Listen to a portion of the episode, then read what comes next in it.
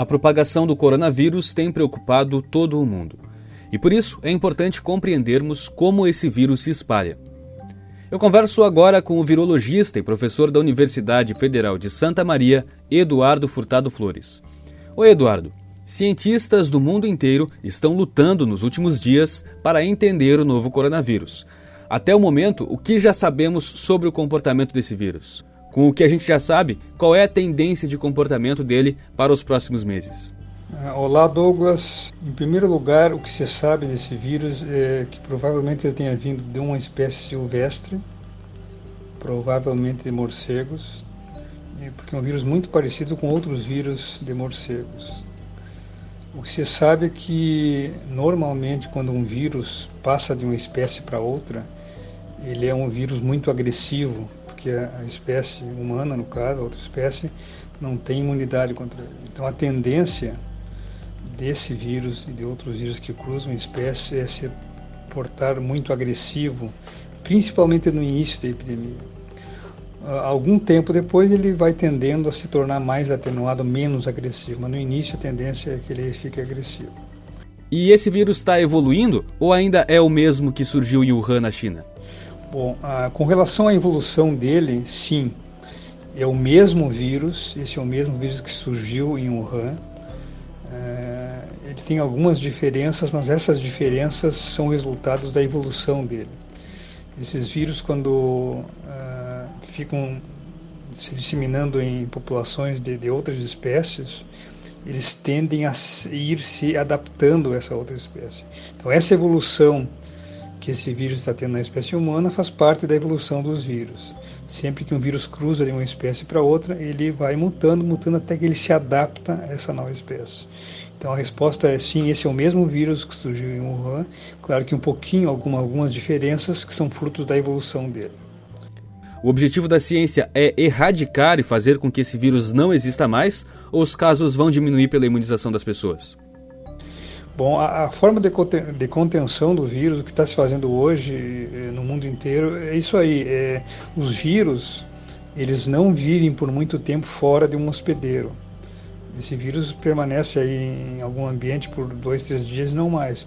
E precisa, esse vírus precisa de um novo hospedeiro para se multiplicar e ser transmitido sucessivamente. Então a ideia é que se isole as pessoas devem se, se isolar ao máximo para cortar essa cadeia da transmissão, porque não havendo essa transmissão, o vírus vai eventualmente desaparecer. Então, a contenção em curto prazo é, é recomendada. É restringir aglomerações manter isolamento para que o vírus não consiga perpetuar essa cadeia de transmissão. Vai ser fácil desenvolver uma vacina para o coronavírus? Com relação à vacina, os coronavírus em geral existem vários coronavírus em, em, animais e alguns coronavírus que causam resfriado simples em humano. Em geral, a, o desenvolvimento de vacina não é um problema para esse vírus específico, só que isso vai demorar tempo. Ou seja, eu acredito que uma vacina para esse coronavírus será possível, vai ser possível, só que o pessoal comenta que num prazo de um ano, no mínimo um ano, dois anos. E não só para desenvolver a vacina, imaginem é, desenvolver a vacina e produzir 9 bilhões de doses, que é o número de pessoas que existem no mundo hoje. Então, além do, do processo de desenvolvimento da vacina, que eu antecipo que não será muito complicado, sim, vai levar algum tempo, mas não é muito complicado, mas o problema vai ser produzir esses bilhões de doses. E para o Brasil, qual é a tendência de propagação? Ah, com relação a essa pandemia que estamos vivendo no momento, muitos países, uh, em muitos países, o pico ainda não chegou. No Brasil, por exemplo, uh, está prevendo que o pico de casos vai uh, ocorrer em duas, três semanas. Então, a tendência é que, com as medidas de controle e prevenção, esse pico chegue e depois, gradativamente, o número de novos casos vai diminuindo, porque o vírus vai encontrar dificuldade de se disseminar. Na China, já já tem resultados muito, muito importantes, que no local, no epicentro de, do surgimento desse vírus em Wuhan, hoje eu li na internet, hoje, no dia de hoje, não tem nenhum novo caso, ou seja, praticamente o vírus está uh, controlado ou até erradicado. E eu acho que é possível sim se conseguir isso em outros países, desde que se faça um diagnóstico precoce e o pessoal, a, a, população siga essas, essas regras aí de isolamento para evitar que o vírus se perpetue sempre. E de que forma nós podemos conter de verdade o coronavírus?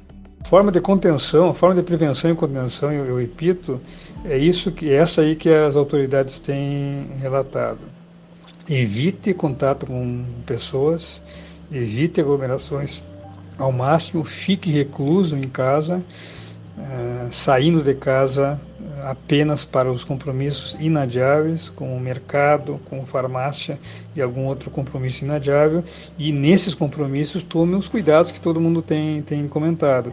Evitar o contato próximo com qualquer pessoa e após contato com objetos, etc., desinfetar ou lavar a água muito bem com água e sabão ou com álcool gel. Dessa forma, vai reduzir drasticamente o número né, de pessoas que estão uh, sendo infectados e com isso, eventualmente, a gente acredita que daqui dois, três meses, esse pico de epidemia vai estar decrescendo justamente pela adoção dessas medidas de, de, de profilaxia e higiene. Então, em, em resumo, a recomendação é que se siga essas, essas normas que o pessoal da saúde tem recomendado, é, evitando o mínimo aglomerações, festas devem ser adiadas, casamentos devem ser adiados, festinhas de aniversário devem ser adiadas, reunião de pessoas deve ser adiada ao máximo, manter apenas as essenciais. E as saídas de casa devem ser minimizadas e quando tiver necessidade de sair de casa, ao voltar, né, é, ter essas medidas básicas de higienização das mãos, principalmente. E além disso, Douglas, é, eu acho que a, população tem que ficar consciente que é hora de todo mundo colaborar, porque estamos todos num, no mesmo barco. Né? Então, eu acho que chegou a hora de acabar com o egoísmo, né? todo mundo se solidarizar, fazer a sua parte, que eventualmente, não tenho dúvida que, que nós vamos conseguir ultrapassar ou passar por mais essa. Então, Queria deixar aqui uma mensagem aí de, de conforto, né, de, de esperança, que certamente nós vamos conseguir é, superar essa crise, desde que cada um faça a sua parte, né, ficando em casa, evitando aglomerações, etc. Eu não tenho dúvida que em dois, três meses, quatro meses aí, isso vai fazer parte do passado. Muito obrigado pelos seus esclarecimentos, Eduardo. Eu sou Douglas Dutra e conversei com o virologista Eduardo Furtado Flores para a Rádio Nativa FM.